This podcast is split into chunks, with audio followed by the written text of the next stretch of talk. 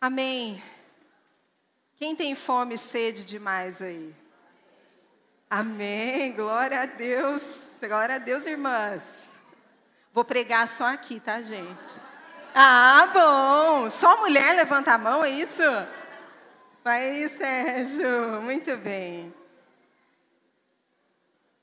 Ora comigo aí no teu lugar. Fala, Pai, eu te peço que a mensagem de agora entre no meu coração e na minha mente, derrubando todas as fortalezas que me impedem de ver além. E que esta palavra produza em mim sabedoria, revelação e coragem para agir em prol daquilo que o Senhor me falar. Em nome de Jesus. Amém? Amém. Muito bom, pessoal. A gente vai falar um pouquinho hoje. O tema que eu trouxe é Sai da tua terra. E esse tema tem a ver com a mudança de mentalidade que a gente precisa continuar desenvolvendo para poder viver aquilo que Deus tem para nós. Vocês viram aqui algumas novidades que a gente mostrou, tem outras que a gente vai anunciar aí gradativamente. Mas isso é só um vislumbre de algumas coisas que Deus tem para mim e para você. E eu não sei o quanto o que eu vou te falar agora passa pela tua cabeça, mas para mim é uma verdade recorrente, que é o quanto a gente precisa trabalhar a nossa mentalidade, desenvolver a nossa forma de pensar, para a gente poder abraçar aquilo que Deus tem para a gente. Você já parou para pensar que existem coisas que Deus às vezes coloca diante da gente, da nossa frente, mas elas não prosperam, porque a nossa mentalidade não acompanha essa coisa nova que Deus coloca diante da gente? Já aconteceu isso com você? Você já prestou atenção? Uma coisa que a gente tem que entender é que, à medida que nós mudamos a nossa forma de pensar, à medida que a nossa mente se expande e que a gente começa a entender melhor as coisas de Deus, é à medida que Ele vai entregando para a gente coisas novas. Então, se você é esperto, você busca isso antes mesmo de saber até o que Deus tem para você. E você vai e se coloca de forma proativa. Mas a mudança de mentalidade, ela requer esforço da nossa parte. Às vezes a gente pensa que é só a gente orar, e aí a gente vai mudar a forma de pensar e as coisas vão acontecer. Mas eu tenho uma notícia boa e ruim para te dar. A ruim é que não adianta só orar. Mudança de mentalidade tem que ser trabalhada todos os dias. E eu vou te dar uma chave, né? Que a gente gosta de usar esse termo chave, né? Chave abre porta. Mas eu vou te dar uma chave mesmo, ou uma, uma, um entendimento que é muito importante e que talvez você não sinta ainda, mas para que você comece a orar, para que Deus possa produzir isso em você, porque isso é talvez a principal, o principal entendimento que você precisa ter para que a sua mentalidade seja transformada. Que é você precisa sentir uma indignação diante das coisas da sua vida.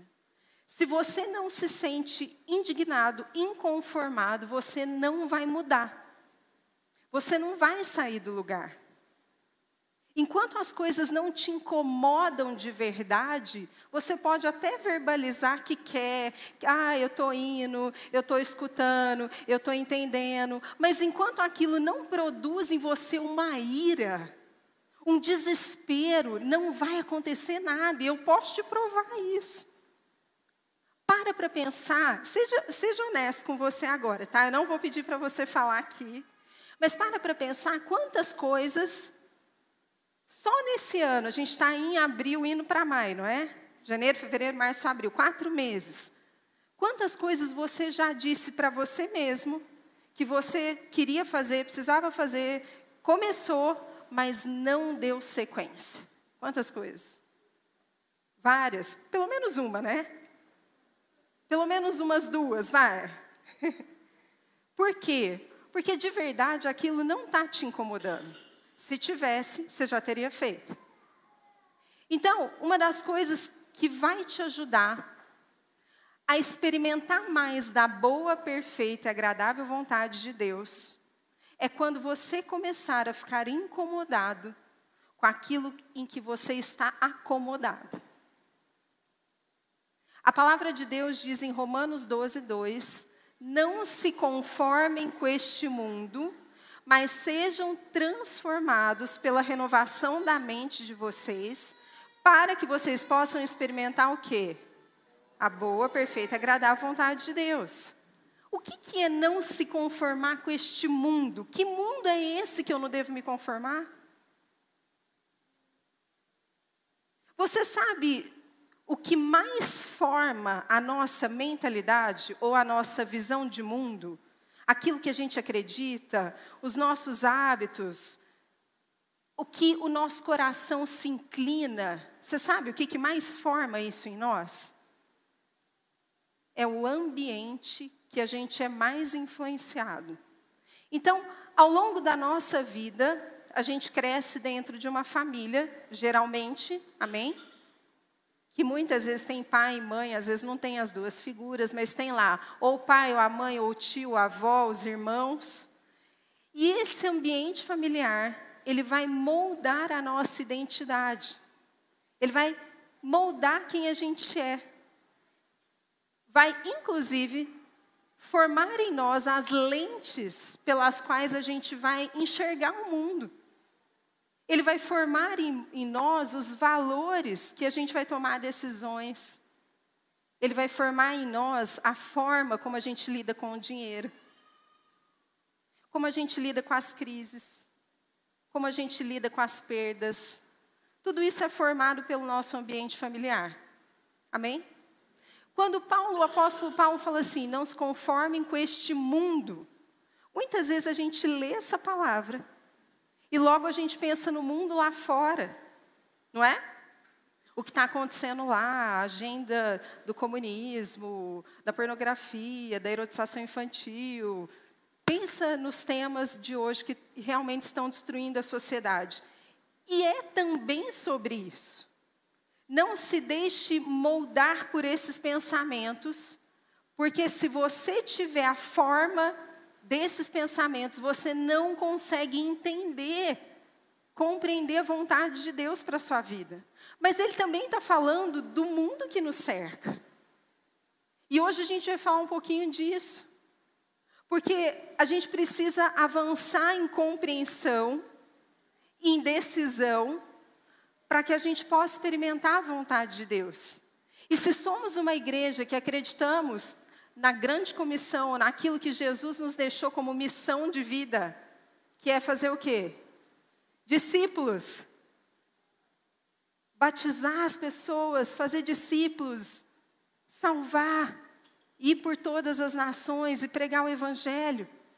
Se somos uma igreja que, de fato, quer agir representando a quem diz que é o no, nós dizemos que é o nosso Senhor e fazer o que Ele fez, a gente precisa renovar nossa mente, senão a gente vai fazer discípulos de quem? Da nossa cultura, daquilo que a gente herdou e não de Jesus. Porque fazer discípulo de Jesus não é levar as pessoas a serem salvas. Ah, mas eu já levei muita gente para a oração. Amém, esse é o primeiro passo. Mas o discipulado precisa ser o quê? O trabalhar na renovação da mente. E isso leva tempo e esforço. Tempo e esforço. Quando a gente olha para as escolas hoje, não, vamos falar da música do jornalismo, que é mais fácil da gente assimilar, porque talvez a maioria de nós aqui não tenha mais filho pequeno, ou não tem filho ainda, e não sabe muito bem o que está acontecendo na educação nas escolas. Mas quando você olha para a linguagem, para a cultura que vem sendo disseminada no meio artístico, no meio jornalístico, é, seja do ponto de vista de filmes. Quem assiste Netflix aqui? Pode falar, gente, não é pecado não, tá? Pecado é outra coisa que está ligada à Netflix, mas não tem problema você assistir. Desde que a Netflix não seja o seu Deus, não tem problema nenhum. E desde que você escolha para que você dá o seu tempo. Mas quando a gente olha para a Netflix, que é um dos meios de comunicação mais consumidos pelo povo brasileiro, o que, que você vai encontrar lá de influência cultural? Toda a agenda, toda, que é contrária, totalmente contrária à agenda de Cristo. E parece que não, parece, o crente acha que ele está imune, né? Comigo. Imagina, eu posso assistir o que eu quiser. Aí o cara vai lá, assiste um monte de filme que ele nem percebe. Ó, vou contar um, uma série que está em alta aí para vocês, que é um grupo de jovens adolescentes, que o avião deles cai, e eles vão parar numa ilha. Eu não assisti, me contaram, é verdade. Porque eu quero trazer esse ponto, a gente estava comentando sobre isso.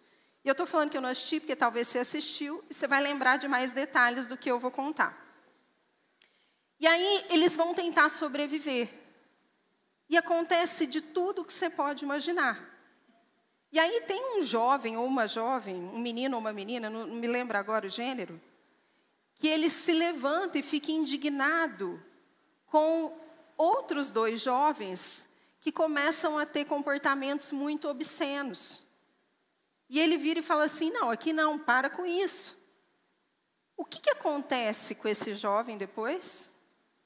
Em seguida, toda, todo grupo vai para cima dele, começa a pressionar, rejeitar, brigar com ele, reage.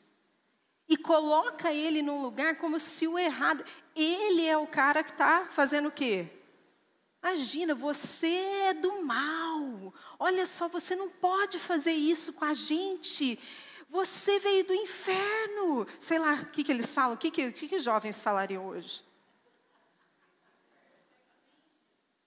Você é queen. Fala aí, Carol. Que mais?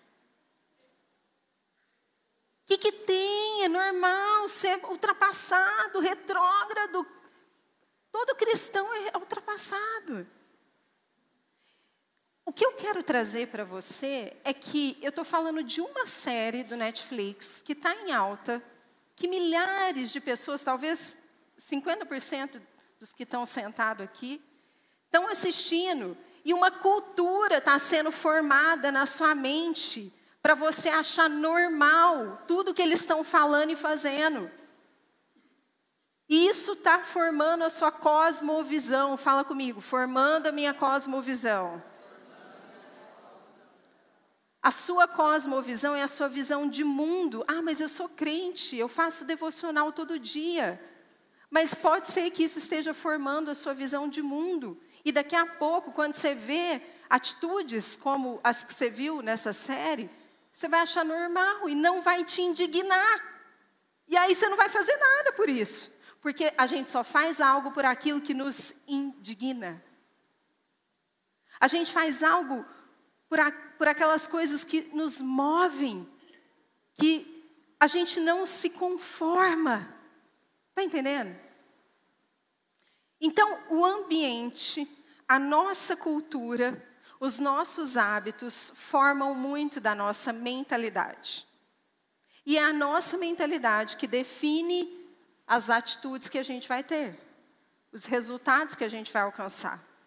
Então, é aquela máxima que todo mundo sabe, mas que poucos aplicam.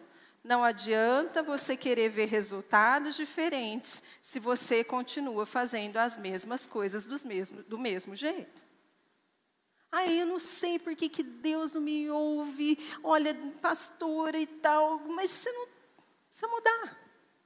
Precisa mudar aqui, ó, a forma de pensar. Então você precisa buscar em Deus um motivo para que você tenha desejo de renovação de mentalidade, amém? E a gente vai estudar um pouquinho disso hoje entendendo a vida de Abraão. Sabe, Deus tem planos para mim e para você que a gente não viveu ainda. Você crê nisso? De verdade? Se eu te perguntasse, então, que plano ele tem que você não viveu ainda, o que, que você me responderia? Para para pensar se você sabe dar essa resposta. Tem gente aqui que recebeu promessas e profecias. Quem recebeu? Levanta as mãos, deixa eu ver. Quem já recebeu? Tá. Quem já ouviu alguma promessa, alguma coisa do coração de Deus, não de alguém de fora, mas no seu devocional, por exemplo? Quem já ouviu? Deixa eu ver. Levanta a mão. Tá. E dessas palavras, você já está vivendo todas? Quem aqui desejaria ou deseja saber algo do coração de Deus para si? Quase todo mundo. O fato é que se você está aqui essa noite, ou é por causa da dedicação da Ariela, e você é muito bem-vindo, eu sei que o Espírito Santo vai falar com você, ou é porque você está buscando algo do coração de Deus. Por isso que você está aqui, senão você não teria se aprontado e separado esse tempo para estar tá aqui. É ou não é verdade? Você está buscando ouvir algo que te cative, ou que te mova, ou que te ajude a tomar uma decisão, ou que te dê esperança e fé. Por isso que você está aqui hoje. E isso é verdade. É verdade. Deus tem planos para mim e para você. Quantos anos você tem? Quanto mais você espera viver, Deus tem um plano para o restante da sua vida toda. Por isso que Ele vem te preparando, por isso que Ele vem te cutucando, por isso que Ele despertou você hoje para estar aqui. Porque Ele quer que você saiba a respeito desses planos. Ele quer que você saiba. Fala isso para a pessoa que está do seu lado. Deus quer que você saiba. O que Ele planeja para você. E a gente vai aprender um pouco hoje que uma das características da mentalidade que Deus quer trabalhar em nós para que a gente possa viver esses planos tem a ver com Ele. Porque muitas vezes, quando a gente pensa em bênçãos, ai, Deus vai me abençoar. Vamos ser honesto, vai, não precisa se manifestar para você não se é, entregar. Mas quando a gente pensa em bênçãos, o que, que a gente pensa? Nas conquistas naturais. Que não está errado. Sei lá, eu vou ter um emprego melhor, eu vou ganhar mais dinheiro, eu vou conseguir ter uma vida financeira melhor que a dos meus pais, uma casa, um carro, uma viagem que eu tanto sonho, um iPhone. É ou não é? A maioria de nós pensa nisso. Sabe por quê? Porque na nossa cultura que a gente foi formado, prosperidade está associado à riqueza material. Então, muitas vezes a gente até mede o nível espiritual de uma igreja, de uma pessoa, pelas conquistas materiais que ela tem. É verdade. E isso também não é errado. Mas o que eu quero te ajudar a entender hoje é a esticar a sua mentalidade. Porque se o seu conceito de prosperidade está somente relacionado a riquezas materiais, então a sua mente ainda não foi renovada. A sua mente ainda é natural. Porque prosperidade, na mentalidade do governo de Deus, vai muito além. Quando a gente tem a mentalidade da prosperidade associada às coisas naturais somente, a gente cresce com o entendimento de que o mundo tem que nos servir. Quando a gente vai renovando a nossa mente e adota a mentalidade de filhos do reino, uma grande mudança que acontece dentro de nós, de entendimento, é que a gente entende que nós servimos o mundo. Nós transformamos o mundo. O pastor Marcelo abriu aqui falando assim: se tu uma benção. Nós esperamos ser abençoados para desfrutar das bênçãos. Mas o dia que a gente entender que as bênçãos passam por nós mas elas precisam fluir de nós. aí a gente vai ver o mundo sendo diferente daquilo que a gente tem visto hoje. Amém? Está fazendo sentido para você? Então, todas as bênçãos do Senhor, elas precisam passar por nós e fluir de nós, até o dinheiro. Quando a gente entende que o dinheiro vem para as nossas mãos, para que sejamos bons mordomos fiéis, a gente vai ser abençoado pelo dinheiro, ele vai trazer conforto e qualidade de vida, mas com a mentalidade do reino, a gente entende que ele passa por nós para atingir um determinado alvo que está além de nós. E ah, então eu não posso sonhar em ter algumas coisas melhores? Pode. Mas se o seu maior sonho for ter um carro e uma casa melhor, você ainda não está vivendo o plano de Deus e nem a mentalidade dele para você. Você está vivendo o sonho do teu pai terreno. Provavelmente foi isso que ele colocou no teu coração. Filho, você precisa ter uma casa. Filho, você não pode deixar de ter um carro. Compra uma chacrinha, porque aí no final da vida a gente vai para lá todo final de semana. É ou não é? Gente, não tem nada de errado, amém? Quem tem chácara aí me convida, tá? Para passar o dia. Mas essa mentalidade, ela é pequena quando eu penso nas nações. O Senhor, ele tem uma mentalidade que ele olha para a terra, ele olha para você, ele não vê você, ele vê sua linhagem geracional. Ele, ele vê o que, os frutos que vão sair de você. Então, quando ele olha para você, ele não está pensando em te abençoar, ele está pensando em abençoar seus netos. O judeu tinha essa mentalidade. Ele sabia que na cultura judaica, não é o pai que guarda a herança para o filho, porque o filho já tem a herança guardada pelo avô. O avô guarda a herança para o neto, aí o pai guarda para o outro neto, e assim nenhuma geração fica desprovida. Por quê? Porque a mentalidade do judeu era muito mais próxima do que a nossa, dos gentios, dos crentes, da cultura celestial. Mentalidade geracional. Então, eu, quando eu penso em conquistar algo, eu penso no que eu vou deixar de legado na terra. E eu não estou falando que você tem que obrigar seu filho a, a, assumir sua empresa e ser exatamente o que você é. Porque talvez esse não seja o destino de Deus para ele. Sabe aquela coisa, ah, meu pai é médico, meu avô é médico, meu filho é médico, minha filha é médico, todo mundo é médico. Pode ser que seja, mas pode ser que não. Amém? Por isso que a gente precisa estar conectado com Ele, com a mentalidade sendo renovada, para que a gente possa entender o design de Deus para cada um de nós. E ainda dá tempo. Fala aí para a pessoa que está do seu lado. Fala assim: Eu sei que você está com cabelo branco já. Mas ainda dá tempo.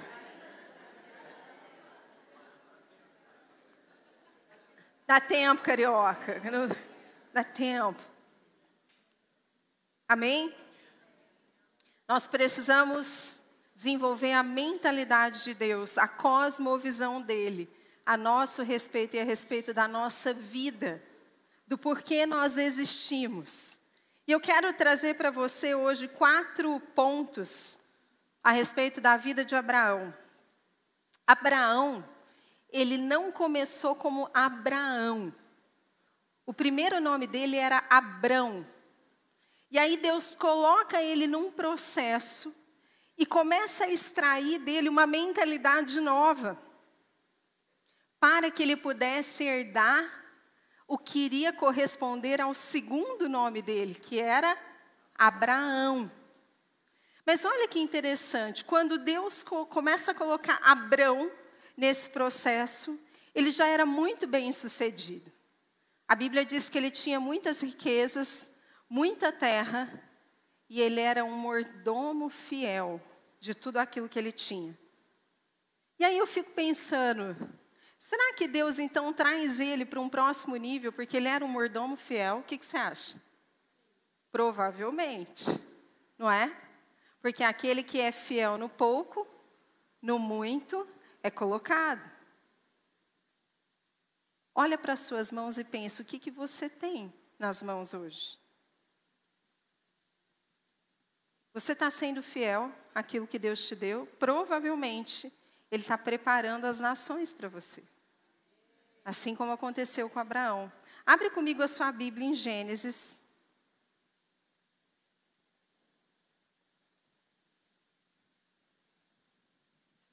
Doze, um. Eu prometo que não vai demorar, uma hora e quarenta e cinco a gente termina. Mas vai ser divertido hoje. Vai ser muito divertido. Vocês não, vocês não têm ideia do que vai acontecer ainda. Dá um sorriso aí para a pessoa que está do seu lado e fala, ah, você fica tão mais bonito sorrindo.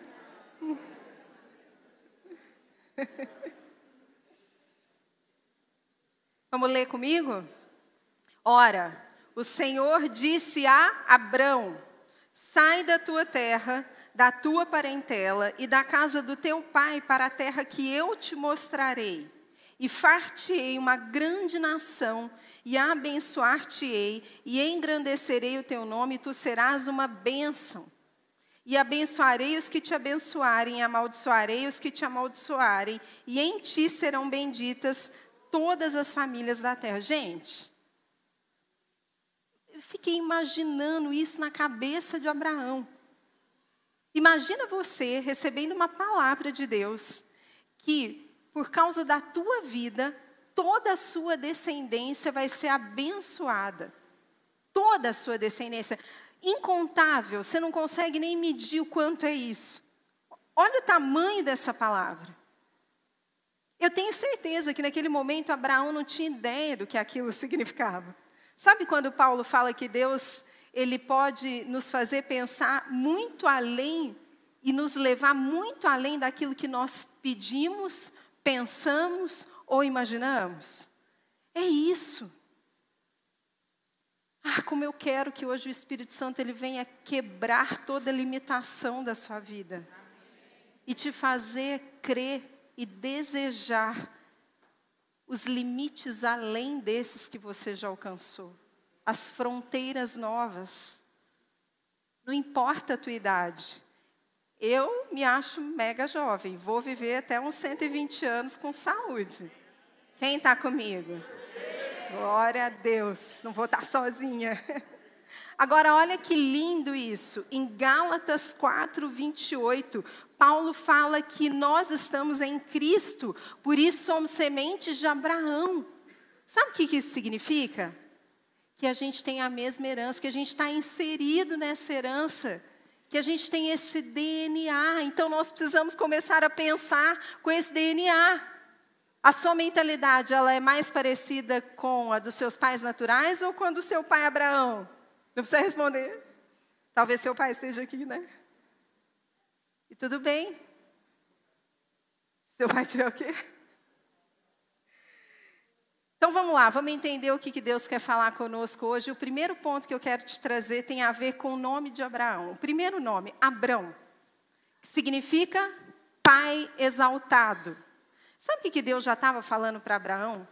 Estava falando assim: Abraão, eu, eu estou te chamando para ser um pai que vai além de um pai comum para ser um pai que tem maiores responsabilidades que um pai comum, um pai que vai ser exaltado. Percebe que Deus já estava preparando ele. Aí Deus vem e traz e lança essa palavra, e, ali, e lá na frente, depois à frente, um pouco mais à frente, Deus vem então e muda o nome dele para Abraão, que significa o quê? Pai de muitas nações. É como se Deus estivesse falando assim para ele: Abraão, até aqui eu vim te preparando como um pai que assume mais responsabilidades do que um pai comum. Você foi um mordomo fiel naquilo que eu te entreguei. Agora eu preciso te levar para o próximo nível, para você pai, ser pai de muitas nações. Então eu vou começar a te preparar para ir para esse lugar. Está entendendo o que está acontecendo aqui? Quando Deus vai nos levar para um nível maior, Ele começa a nos preparar. E isso mexe com a gente. Mexe com as nossas estruturas internas. Muitas vezes traz desconforto, mas é porque ele precisa nos esticar para que a gente possa conter o próximo nível. Abraão tinha ido muito bem até aquele momento, mas o que ele tinha se tornado não caberia ao próximo nível. A mentalidade dele precisava ser transformada agora numa nova dimensão. Fala comigo, nova dimensão. Fala os meus pensamentos, a minha forma de ver o mundo precisa evoluir, porque Deus quer me levar para um nível diferente. E aí, o segundo ponto, então, tem a ver com a primeira coisa. A primeira coisa que Deus diz a Abraão, ele fala o quê? Sai da tua terra. Sai da tua terra, Abraão. Sabe o que isso significa? Sai dos limites geográficos que você já está acostumado. Sai da tua zona de conforto. Sabe por quê? Nessa terra, Abraão, você vai conseguir fazer e conquistar só até onde você já foi. Você já está confortável aqui, você já está familiarizado, você já, já se acostumou com esse lugar, não tem mais nada que te indigna. Não tem mais nada que te move, eu já já estou acostumado, já faço isso. Sabia que muitas vezes um dos maiores inimigos que a gente vai enfrentar na vida é justamente a nossa capacidade muito bem desenvolvida? Porque a gente vai parar de pedir para Deus ser o principal através de nós. Esse é um cuidado do fundo do meu coração que eu tenho muito assim. Eu falo, Senhor, toda vez que eu vou ministrar, por mais que seja uma palavra que já gerou frutos em mim, que tem a ver com a minha vida, que já está bem elaborada, eu sempre falo, Senhor, se o Senhor não tiver, o que pode acontecer? Nada. Mais uma mensagem que as pessoas vão ouvir. Eu não quero nunca cair na cilada de achar que eu sou tão boa em alguma coisa, seja no meu trabalho, seja como mãe, sei lá, que Deus não precisa mais estar comigo. E às vezes a gente fica tão confiante, tão confiante, tão bom, tão bom, tão bom, tão bom no que a gente faz, que a gente acostuma com aquele lugar. Está fazendo sentido? Abraão estava acostumado com aquele lugar. Ele sabia lidar bem com todas as coisas que Deus já tinha dado para ele. Só que Deus vira para ele e fala assim: não, vamos sair desse limite de conforto, porque eu tenho um lugar mais alto para te levar, mas você precisa sair do seu limite geográfico. E às vezes é justamente isso que a gente não quer. Você já reparou como o confronto nos incomoda? Por quê? Por que, que o confronto te incomoda? Fala sério. Porque é uma provocação para te fazer mudar alguma coisa. Por isso que te incomoda. Ninguém quer sair do lugar que está quentinho, confortável. É ou não é? Qual que é a época do ano mais desafiadora para os pastores? o inverno e o verão. O inverno porque ninguém quer sair debaixo das cobertas. E o verão porque ninguém quer sair da piscina. Né? Gente, é, é tipo assim, já é uma dica, sabe? Estamos chegando no inverno. Mas o conforto, como o próprio nome já diz, é um lugar confortável. Para que, que eu vou sair desse lugar? Já está tudo, tudo, tudo funcionando. Às vezes vai estar tudo funcionando na sua vida e você vai ter que escolher ficar ali com tudo perfeito ou viver novas aventuras com Deus. Tem gente aqui que está muito confortável. Eu sei disso, em muitas coisas. E tudo bem. Esse é o ano da, do vale da decisão. Você pode ficar aí no teu lugar, vivendo o que você está vivendo, e o máximo de experiência que você vai ter é aonde você já chegou. E essa também é uma das diferenças da mentalidade de quem tem a mente sendo renovada constantemente, que é o que? Desejar mais. Mais. Porque a gente começa a experimentar desse Deus tão poderoso e enorme que a gente nem consegue descrever. E aí a gente começa a descobrir que tem mais, que tem mais. E aí a gente fica cada vez mais faminto e sedento. Por isso que quando você adquire o hábito de ler a palavra, aquilo se torna parte de quem você é e você não tem mais aquele problema de não ter vontade. Porque quanto mais você lê, mais fome você tem. Quanto mais você lê, mais entendimento você tem. Quanto mais você lê, mais você conhece da mente, do coração do seu Deus. E mais você quer se relacionar com Ele. Esse é o poder que você adquire quando você, com esforço, começa a ter uma rotina de ler a palavra de Deus. E se torna um poder dentro de você. Você começa a se sentir poderoso. Por quê? Porque aquela palavra é viva e ela produz vida em você e aquilo te traz autoconfiança para enfrentar qualquer problema que aparecer. É ou não é? Leitores da palavra. Talvez você não esteja sentindo isso porque você não tem se alimentado. Então fica a dica. Amém? A terceira coisa, amém, queridos? A terceira coisa é a afirmação seguinte, que Deus fala o quê? Saia da tua parentela. Gente, será que Deus estava querendo causar divisão na família de Abraão? Deus estava falando assim para Abraão: sai da tua parentela, sabe por quê? Tem a ver com aquilo que a gente começou falando. Deixa eu te explicar uma coisa. Presta atenção em mim. Já já vocês vão entender. Calma que está acontecendo aí, gente?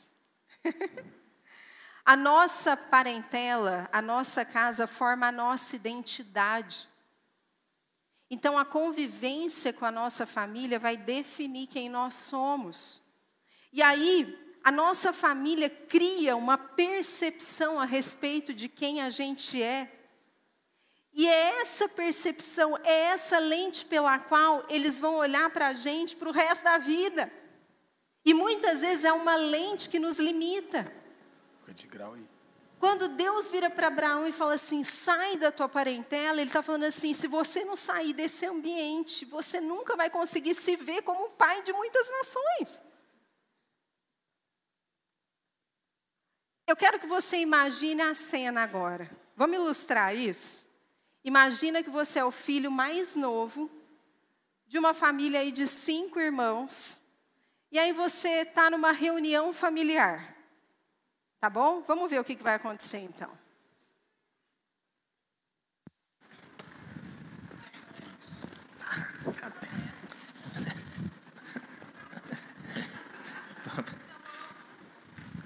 Ô, oh, Natanzinho, meu filho, meu tio-tchuco, meu pituquinho, meu brasileirinho. Que isso, pai? Oh, não garoto. chama tio esse nome é passado. Agora eu sou empresário. O filmmaker mais reconhecido no Brasil, quem sabe do mundo, pô. Que isso, Natanzinho? Que isso? Para, mano. Empresário. Que isso? Te conheço. Bagunceiro, desorganizado, sempre deu trabalho. Nunca foi organizado. Que isso, irmão? Para com esse papo, Brasil. Te conheço faz tempo. Cara, deve... Então, então, isso é o passado. Agora eu sou uma nova criatura, uma nova pessoa, velho. Isso aí já. Relaxa, pô. Nossa família é assim. Pô, tá tudo certo ser assim. Não precisa sair da zona de conforto. Vamos, vamos continuar assim, tá gostoso, pô. Não, não. Fica tranquilo, até, meu pituquinho. É até legal, é até legal aqui. Só que tem coisa que precisa evoluir, entendeu? Eu mesmo, eu quero evoluir. Brasileiro, você tá bitolado. Para com esse negócio de igreja, reunião, diz, para. Curte a vida, relaxa. Você tem dinheiro, dinheiro para isso, vamos viajar, tem uns rolês, tem coisa marcada. Vem com nós. Não, você tá ruim. Ô, Éder, eu gosto de sair, né? Pode sair, tomar um sorvetinho, fazer um negócio ah. junto, como irmãos, mas sair, cara, esse rolê, essa parada, eu quero, eu quero remir um tempo que eu perdi, cara. Eu quero investir em coisas de valores, eu quero deixar um legado. Tá doido. Sabe? Eu quero fazer coisas que realmente importam, não ficar assim, puta, esse negócio de curtir, sair, mulherada. Velho, já passou isso, eu sou crente, velho, você esqueceu, tá louco? É me tempo, mano. É Me tempo. Para, velho. Eu te conheço. Para. Que... Esquece. Tá falando bobeira. Esse é o velho homem que você tá falando, né? Velho homem, agora é. Você tá exagerando, tá, Tá, bitoladinho, tá, bitolado. Tá. Para, para.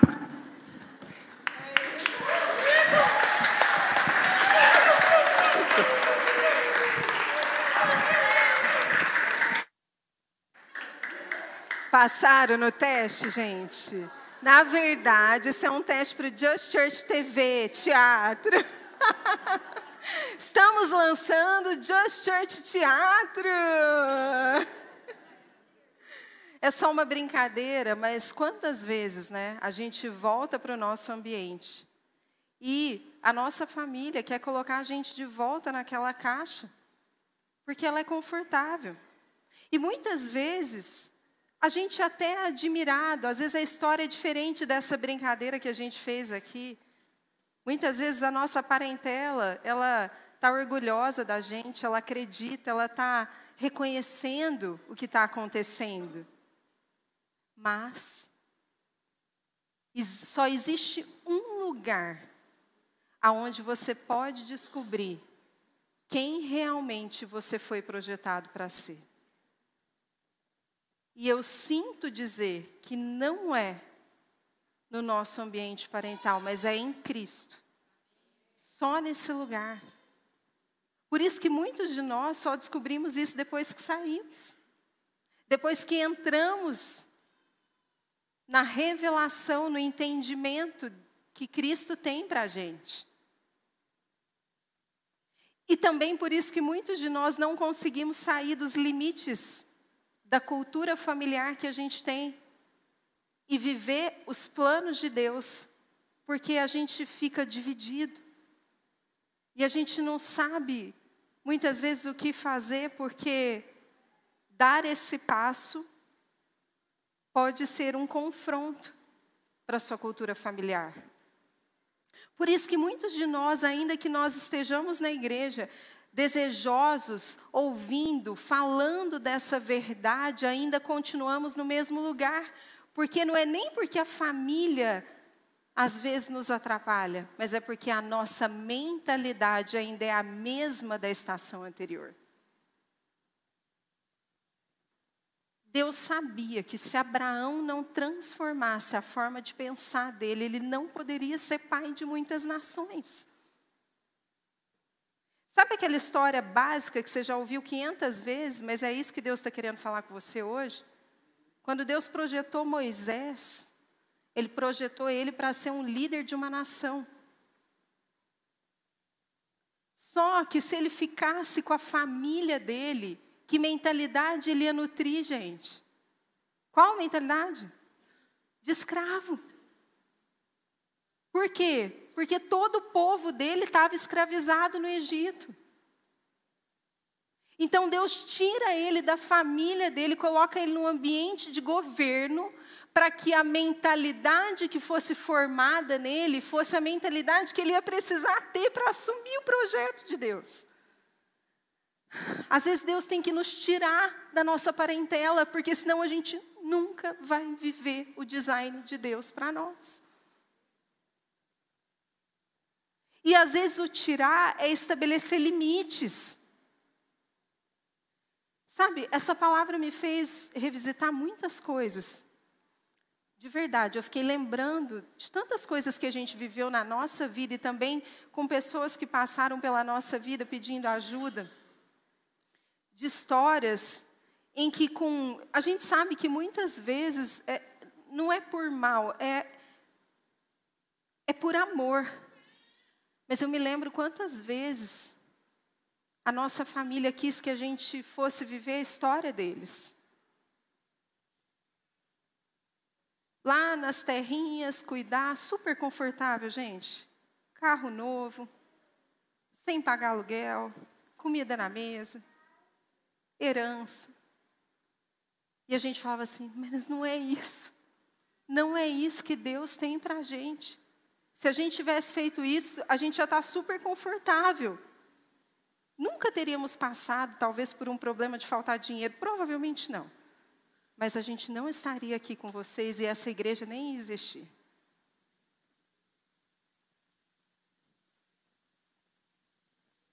Está na hora de você sair da sua terra, sair da tua parentela e agora ir para o próximo chamado, que é o quê? Sai da casa do teu pai.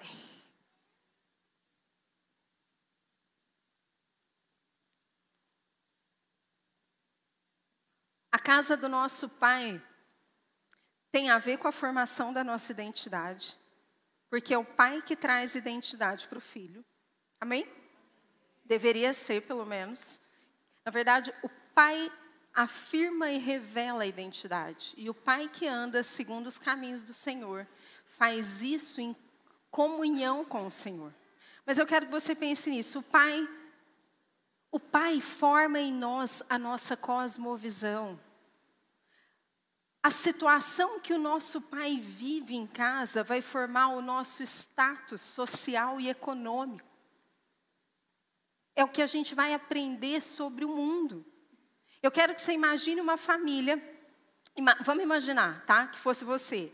Imagina que você cresceu numa casa que o teu pai ganhava aí dois salários mínimos, que vai dar R$ 2.600, né? Hoje em dia. E a tua mãe resolveu ficar em casa para cuidar dos filhos, afinal vocês são em três crianças. Só que aí ela fazia uma rendinha extra, vendia Mary Kay. Rinodê. Nada contra, tá? É só brincadeira, porque é piada interna, gente.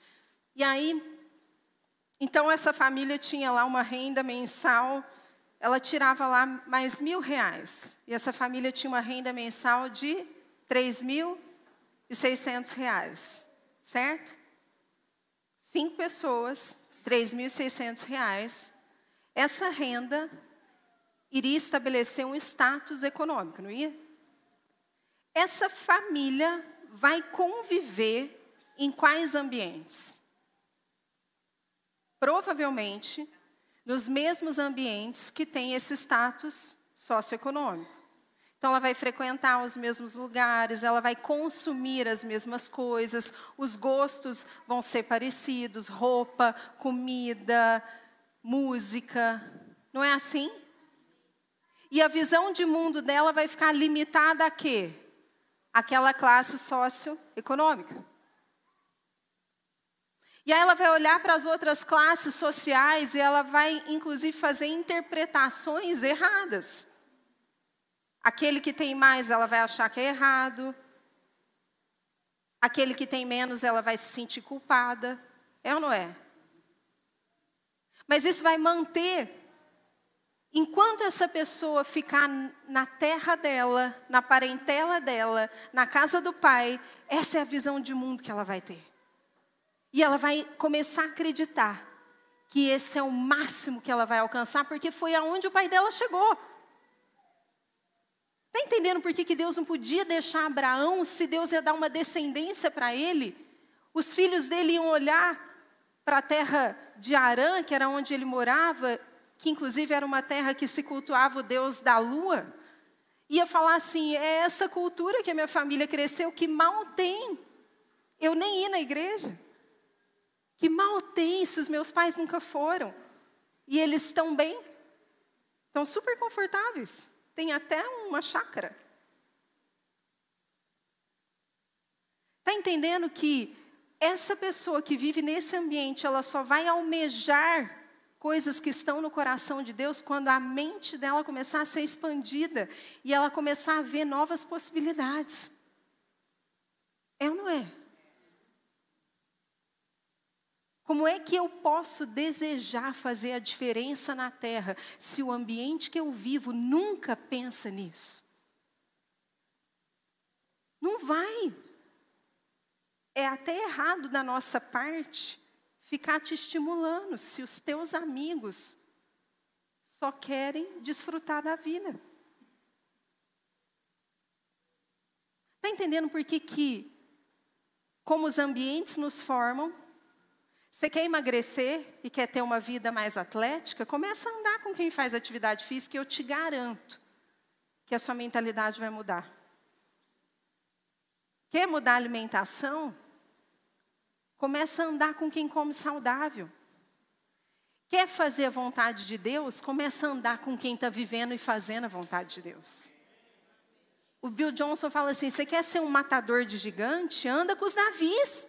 Mas você só quer andar com os sei lá, fala um Bazé os filisteus. É muito sério isso, por isso que é importante você fazer parte do ambiente da igreja se você é um crente. Porque é no ambiente da igreja que a sua mentalidade vai sendo esticada e você vai sendo encorajado a manter a sua fé acesa e a sua paixão queimando.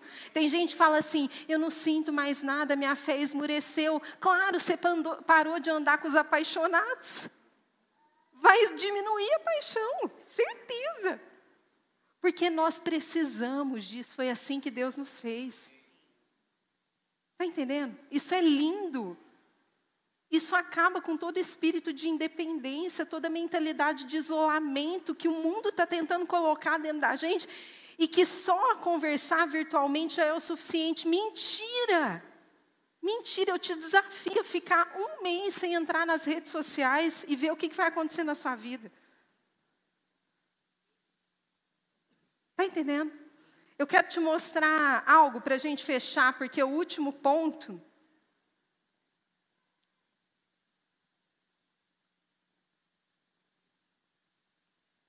que é o saia da casa do teu pai. Tem um estudo que foi feito. Vou pegar o nome dela aqui. Pela doutora Ruby Payne. Ela escreveu um livro que chama Compreendendo o Esquema da Pobreza. E ela, ela é uma estudiosa, é, ela é socióloga, estudiosa, ela atua na área da educação. E ela foi estudar para entender as causas do porquê, principalmente as escolas do Texas, não conseguem desenvolver as crianças na educação que eles propõem. E aí ela descobriu que a mentalidade dos professores, que os, os professores são de classe média e a maioria dos alunos são de classe baixa. E ela descobriu que essa diferença fazia com que os alunos e os professores não conseguissem um compreender o outro e por isso não conseguissem aprender o ensino que a escola estava oferecendo. Então, ela fez toda essa pesquisa, escreveu um livro como um material para formar os professores, para que eles pudessem entender as várias classes sociais e para que então eles pudessem aplicar o ensino corretamente, inclusive trazer essa verdade para os alunos, para que eles pudessem compreender que havia um mundo além daquele que eles viviam. E eu trouxe para vocês, peraí, não põe ainda não? No livro dela, ela vai apresentar 14 pontos que revelam a nossa mentalidade, ou seja, eu posso ser rico de dinheiro, mas a minha mentalidade ser correspondente a uma classe social baixa. Amém? Eu posso ser de classe média e ter uma mentalidade correspondente à classe mais alta. Então, o quanto você tem de bens não necessariamente define a sua mentalidade. E aí ela fez um quadro em que ela elaborou 14 pontos para que eles pudessem entender como pensa cada uma das pessoas que estão em cada uma dessas classes sociais.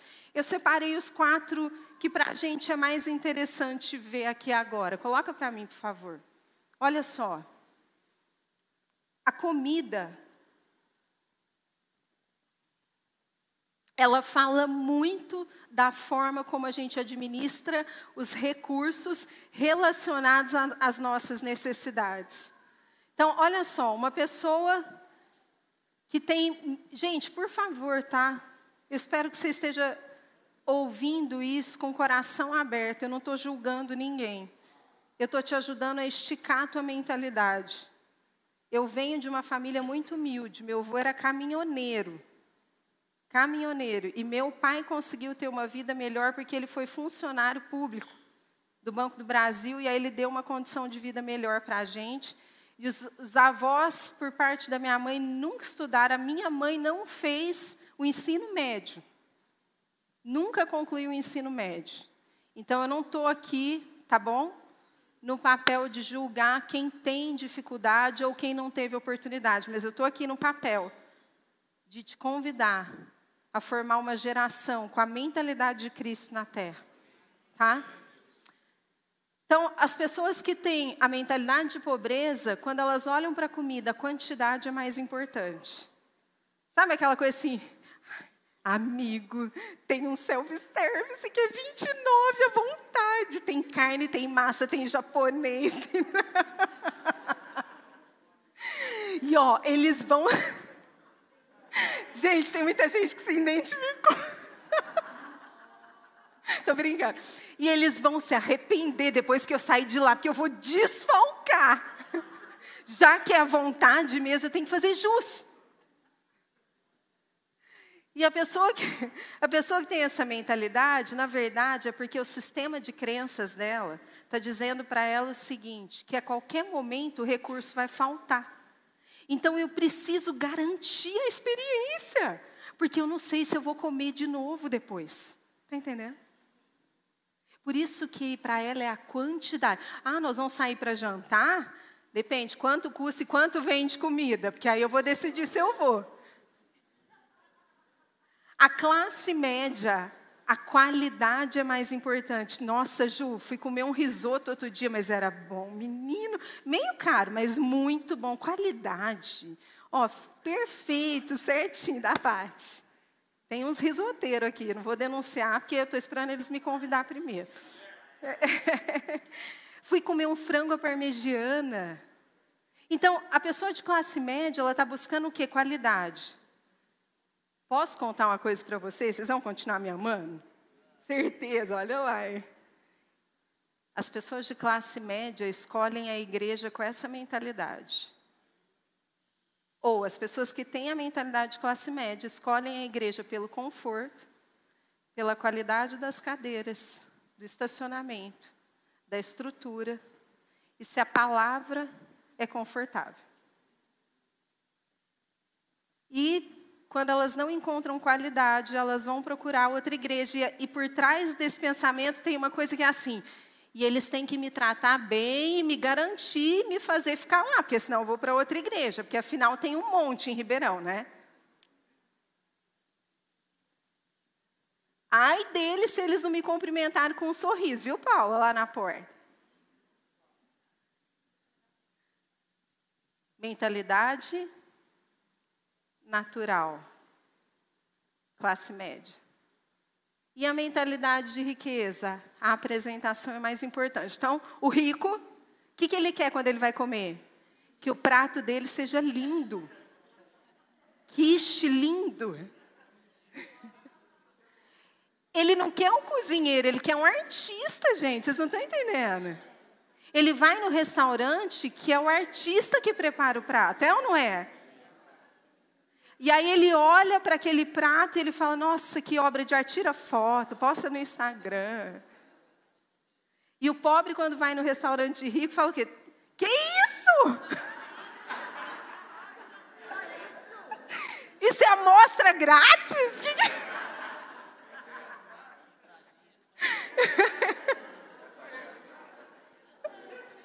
que absurdo, estão me roubando, olha o preço que eles. Por isso aqui, Ai, gente. Eu lembrei de uma história, depois a gente lembra em casa, não posso falar. A gente levou, é verdade, isso faz muitos anos. A gente chamou uns amigos para ir num restaurante que tinha aqui em Ribeirão, que era de comida árabe, árabe. E eles tinham ganhado até o prêmio lá do Quatro Rodas. E aí, a gente já tinha ido uma vez. E é um prato mais refinado, né? A apresentação. E a cara deles, a hora que eles viram o prato, foi muito engraçado. Eu nunca vou esquecer e eles ficaram revoltados, né? Não acredito que vocês. E aí vem o destino. Eu vou passar rapidinho, porque a gente vai fechar. Queria chamar a banda aqui. O destino, as pessoas com mentalidade de pobreza, elas têm uma visão fatalista. É assim, é isso que a minha vida está destinada a ser. E aí, eu não me sinto capacitado e encorajado de mudar. Eu vou ter que me conformar com isso e vamos tocando, porque a vida é isso mesmo, não adianta, é a história da minha família e tudo mais. O de classe média, ele acredita que ele tem o poder da escolha e ele pode mudar o futuro. E o rico? Ele acredita que ele tem a obrigação moral obrigação moral de agir de determinada maneira. Ele acredita que ele tem obrigação moral de deixar o mundo lugar melhor. E a visão de mundo? Ops! Do pobre é local, da classe média nacional e do rico. Inter, tem gente rindo, né? Quer ir para o Canadá. E a força motriz, sobrevivência, relacionamentos e diversão. É isso que move ele. Se ele tiver isso, já está bom. Mentalidade de sobrevivência. Classe média, trabalho e realização. E a riqueza, relações financeiras, políticas e sociais. Depois você pode estudar melhor isso. Eu não estou trazendo isso para te ofender, amém? E eu vou te provar isso. Abre a sua Bíblia em 1 Pedro 2,9. Eu estou te chamando isso. Se, se você está aqui hoje, é porque o Senhor quer expandir a tua forma de pensar, porque Ele tem coisas para você realizar. 1 Pedro 2,9 fala assim: Mas vós sois a geração eleita, o sacerdócio real, a nação santa, o povo adquirido para que anuncieis as virtudes daquele que vos chamou das trevas para a sua maravilhosa luz. Você é a geração eleita. Você é o sacerdócio real. Percebe que Deus quer te fazer pai, está entendendo a analogia? Mudar de Abrão para Abraão, quer te levar em outros lugares, a ter outras experiências.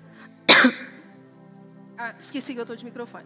A acessar coisas melhores e, entenda, lembra que no começo eu te falei que se a sua mentalidade estiver associando tudo a riquezas materiais, você não entendeu a minha mensagem.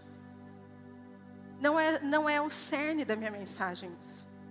O cerne da minha mensagem é: Deus quer contar comigo e com você para que a vontade dele seja feita aqui na terra. Só que para isso você precisa mudar a sua mentalidade de quem só é servido para ser transformado em alguém capaz de servir o mundo com tudo aquilo que ele te projetou para ser. Por isso que você precisa passar por essa mudança de mentalidade, para que você viva essa promessa. Amém? Só que isso vai exigir que você saia da sua terra, da sua parentela, da casa do seu pai e vá para a terra que Ele está te mostrando para ir. E vá para o lugar, fica de pé, vamos orar sobre isso. E vá para o lugar que Ele está te chamando para ir. Talvez seja uma decisão simples e rápida que você precisa tomar. Não protele mais. Não protele mais. Faça com que Deus transborde no seu caminhar, no seu caminho a partir de hoje. O pastor Mar falou aqui no começo que existe uma porção de fé nova sobre nós. E existe mesmo. E a, a fé, geralmente, ela vem acompanhada de ousadia. Levante seus braços, fala: Senhor, me enche de fé para isso que você precisa. Eu não sei o que é, mas você sabe. Talvez seja tomar a decisão de fazer parte da igreja cristã. Talvez seja reconhecer Jesus como seu Senhor e Salvador. E se você nunca fez essa oração, eu quero te convidar. Você vem até a frente, eu quero orar por você. Para que ele se torne a pessoa mais importante da sua vida. Talvez seja a decisão de começar a ler as Escrituras. Talvez seja a decisão de ter fome e sede pelo propósito e pelo plano de Deus. Talvez seja reacender a paixão que um dia você teve pela obra de Jesus. E você se sente apagado, sem vontade. Se você é essa pessoa, eu quero te chamar para vir aqui na frente, eu quero orar por você. Se você sente que a sua chama foi apagada, que o teu amor se esfriou, eu quero orar por você, mas eu quero te convidar a voltar a andar com os apaixonados e com aqueles que têm amor por Jesus. Se você sente que você precisa de fé para fazer coisas impossíveis, eu também quero orar por você. Mas eu quero te desafiar a andar com aqueles que têm dado passo sobre as águas e que têm buscado a mentalidade.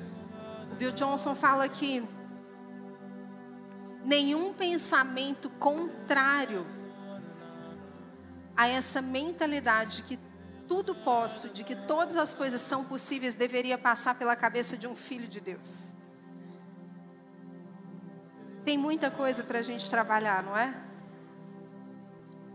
É um processo. Abraão também não foi e viveu tudo de um dia para o outro, mas quando Deus falou para ele: sai da tua terra, o que, que ele fez? Rapidamente arrumou as malinhas dele e foi. Não protele mais o que Deus tem te chamado para fazer, amém? Então comece a agradecer Ele, falar com Ele nessa noite. Pai, obrigada. Obrigada pela tua presença, obrigada pela tua palavra. Obrigada pela família que o Senhor nos deu, Pai, pelos nossos pais. Obrigada por tudo que eles conquistaram e proveram para nós. Obrigada também pelo dia que o Senhor gerou em nós uma indignação santa, um desejo de viver além das nossas fronteiras e pela coragem que o Senhor nos deu. E também obrigada pela compreensão que o Senhor colocou no coração dos nossos pais, que nos abençoam, nos estimulam, nos encorajam a seguir em frente. Obrigada, Pai, porque como pais nós faremos o mesmo com os nossos filhos nós promoveremos ele ao, eles ao destino que o Senhor tem projetado. Nós não seremos pedras de tropeço ou muros de limitações, mas nós seremos impulsionadores. Então, vem e nos capacita, porque assim como Abraão precisou mudar de Abrão para Abraão, para poder ser pai de Isaac, de Ismael, para poder formar uma descendência que, em que nós fomos enxertados nós também precisamos ter a nossa mentalidade evoluída, Pai, para que a nossa descendência venha viver tudo aquilo que o Senhor projetou para ela, em nome de Jesus. Se você sente aí, só fala para Ele, Pai, eis-me aqui. Eis-me aqui. Eis-me aqui para viver, para mudar de fase. Eu quero mudar de fase. Me ajuda. Eu já estou há muitos anos na terra dos meus pais. Estou há muitos anos no conforto da minha parentela. Eu preciso de ousadia e coragem. Me enche nessa noite de ousadia e coragem. E me deixa adquirir a cultura do reino dos céus, mesmo que eu tenha que abrir mão de hábitos, costumes e crenças que eu aprendi. Eu estou disposto a confrontar os meus hábitos, as minhas crenças, para que eu possa viver a sua verdade sobre a minha vida, em nome de Jesus. Amém? Dá um abraço aí na pessoa que está do seu lado, abençoa a vida dela. Tenha uma ótima semana. Deus te abençoe.